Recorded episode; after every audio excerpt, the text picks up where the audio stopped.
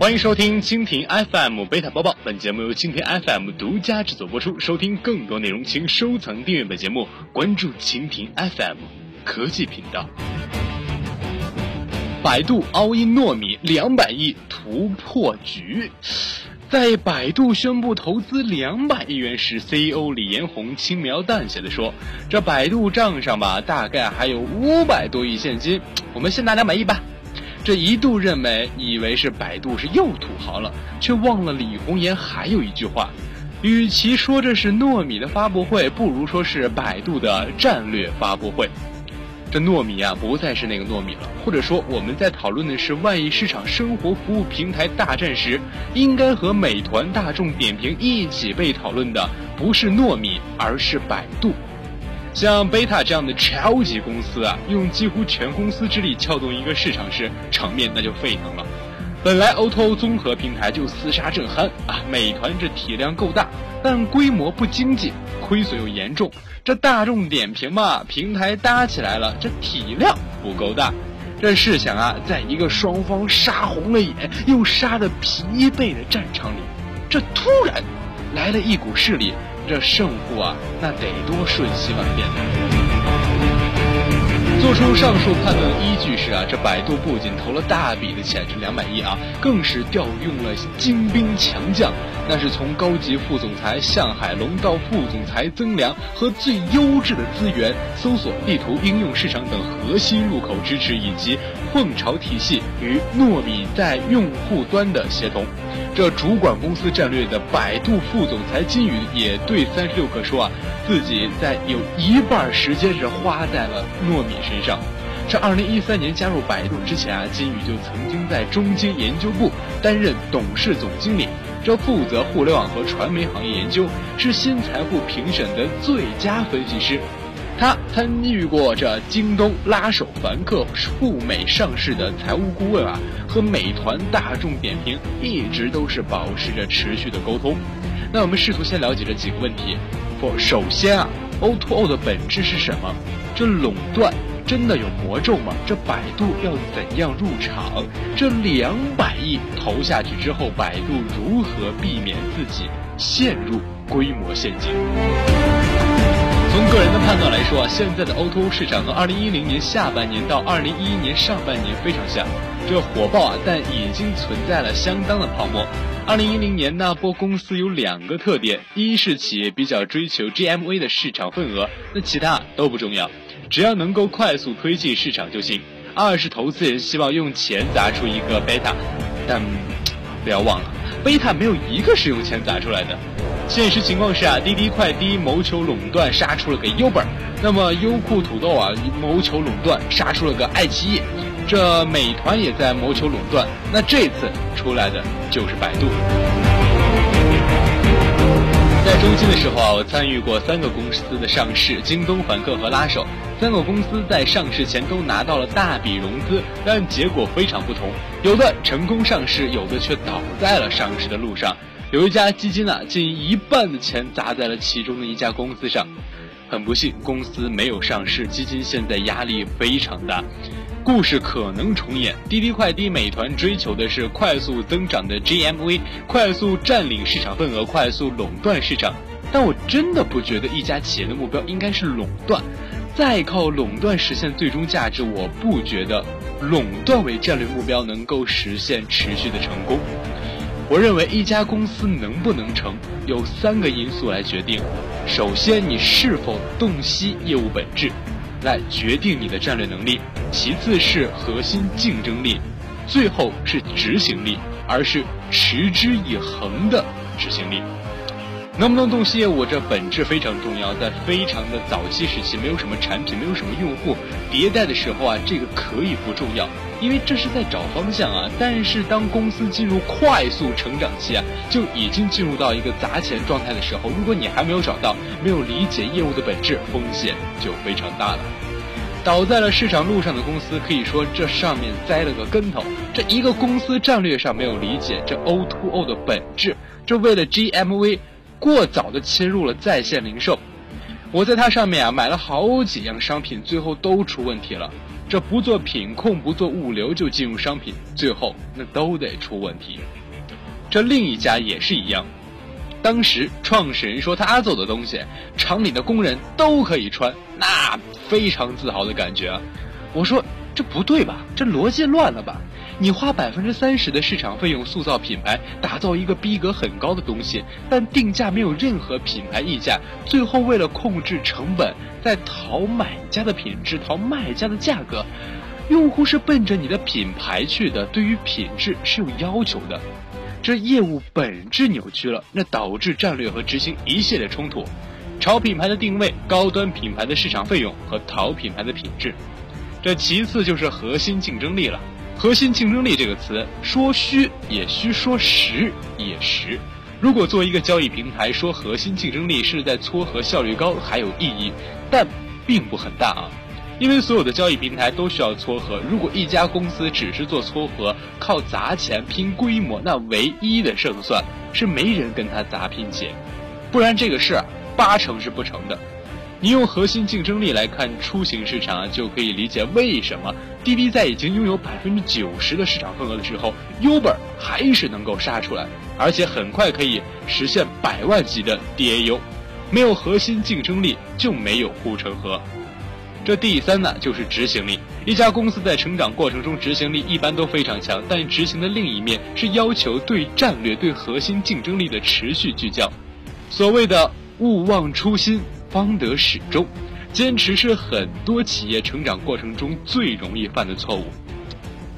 回头看京东，你就会发现其中一个道理啊，那就是京东砸了很多钱，其中砸物流这一点没有发生过变化，最终成了京东的品牌标识。从用户端的消费体验到商户端的供应链管理啊。业务本身的理解会决定你的战略，你的核心竞争力会决定你的持续性，还有你能不能面对成长中的诱惑。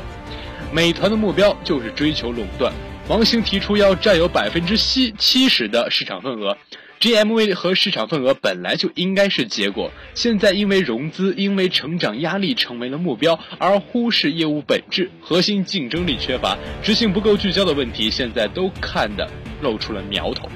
我不清楚王兴是否意识到了已经偏离了初心，但至少在表象上，美团是在花钱买 GMV 的路上是愈行愈远。外卖会是美团的另一个问题，美团外卖也包括饿了么比百度起步早，但从切入开始战略都是错误的。服务的低价、低品质的市场，直接结果是用户价格敏感、交叉服务能力差。不管是跨地域还是跨品牌，都很难延伸。这相比之下，美团外卖不如这百度外卖啊。这百度外卖虽然起步晚了些，但是品牌定位和物流能力建设，那都是从第一天就明确了的。我们现在从物流订单数量日均超过十万单，比后几名合计的单量啊都要高很多。美团意识到这个问题，从年初开始切入市场。理论上啊，他们应该放弃低价外卖市场，但是啊，为了融资，为了 GMV，我看这块业务还在消耗。网上有估计，美团外卖单月亏损就超过二点五亿，这个和我们估算的都差不多。估计啊，美团今年的亏损会超过十亿美金，但重要的是，有一半是无效投入。主动也好，被动也好，最终啊都是单纯的换回了流水。点评的问题是战略摇摆、执行力不到位，和张涛聊过几次，他应该也会意识到，但最后还得看他怎么解决。天价投资不全为了卡位，百度两百亿背后的逻辑。现在这个时点，如果加大投入，加快推进线下到线上的转移，糯米的平台是否准备好了？战略办和业务部门一起对糯米做了系统性的评估，做了几十项评估标准，归结下来有三个维度：用户体验、运营效率、用户获取和沉淀能力。结果是百分之七十已经准备好了，百分之二十还在改善的轨道上，百分之十还不够好。那么基于这个评估，我们给出的结论是：It's time。同时，从运营的结果上看啊，六月份糯米五周年，我们自己监控的数据，美食和电影的流水已经超过点评。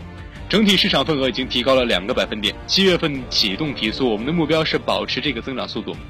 这么大的投入力度，我们的确对市场格局做了预测，预测是年底会超过点评。并让美团放弃垄断市场这一不切实际的想法，这两个我们非常有信心。但是这些战略执行的结果不是战略目标。从战略制定的角度，我们可以肯定的说，目标不是美团，更不是点评。我们并没针对任何一家制定竞争策略。战略制定主要是考虑的是用户，是商家，我们还有平台自身的资源和能力。移动互联网讲的是场景化，生活服务是为数不多。如果我们不是最后一个可以服务亿级用户的场景，糯米对解决百度用户账户和支付的短板，对于百度连接人和服务的战略是至关重要的。我们决心非常大，可以说是整个公司 all in。决心之外啊，我们可以看到自己有很多不可复制的优势，无论是在用户端还是客户端，都比对手更有机会实现闭环，更有信心打赢这场仗。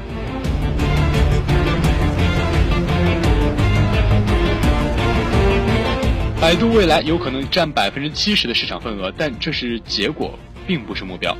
我们不寻求垄断，也不认为垄断是唯一的盈利模式。依托百度的体系优势和生态优势，同时支持糯米做到单点打透。我们在市场份额达到百分之四十的时候，从百度公司的整体视角，我觉得 O2O 业务可以盈利。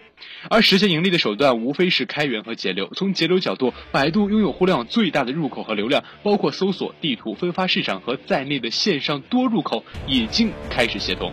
实现了内部流量和自洽和闭环，包括带代理商。百度线下有一支超过两万人的销售队伍，支持包括搜索和糯米在内的多产品、多服务的销售，可以实现规模效益。从收入角度，百度是中国最大的营销平台，凤巢的变现能力一直是百度最核心的竞争力。有流量的公司很多，为什么百度能赚到最多的钱？最近，百度在二三线城市推出了微凤巢，加上糯米，开始给本地商户提供一站式的服务。符合特定条件的糯米商户可以享受免费的微凤巢服务。这中期来看呀，互联网和传统行业的融合，从吃喝玩乐延伸到医疗教育，按现在的速度，有可能是未来两到三年的事儿。百度掌握了市场上最大的医疗服务和教育需求。我们可以其实将吃喝玩乐做成用户产品，永远不赚钱；将教育医疗作为商业产品来赚钱，这种生态的规模优势是其他公司非常难复制的。长期看来，我们相信在 O2O 平台之争中，包括人工智能和大数据在内的技术会发挥越来越重要的作用。你现在用的是最新版的糯米，但会发现我们已经将语音识别和搜索整合到产品之中。用户体验非常不错，搜索的智能匹配也和现在开始应用在糯米的智能排单系统。不用说，你也可以理解地图定位技术对 O2O 的重要性。竞争对手的资本运作是我们所不能控制的，比如一直有传阿里和腾讯要收购美团或大众点评，这要看王兴和张涛要不要卖。回到业务的根本，我觉得不管谁进来，百度对拿下这个市场都非常有信心。从百度的角度，如果有潜在的双赢机会，我们对收购持开放的态度，我们当然会是收购方。对美团和点评合并，坦白的说，我们不希望看到，因为按现在他们寻求垄断的思路，整合肯定会伤害和用户和商户的利益，不利于整个行业的发展。但如果前面讨论的，我不觉得整合就真的能够要挟到商户。对糯糯米来说啊，我们不会因为市场格局变化而改变既定的战略。场内玩家也要注意那些门口的野蛮人了。今天的 O2O 很像当年的视频行业。二零一一年，同样是百度投资了爱奇艺，引发了视频行业的并购潮、找干爹潮。这糯米是不是爱奇艺还需要观望？但面对如此有诱惑的市场啊，每次资源型玩家入局，都会引发一轮不可逆的局面。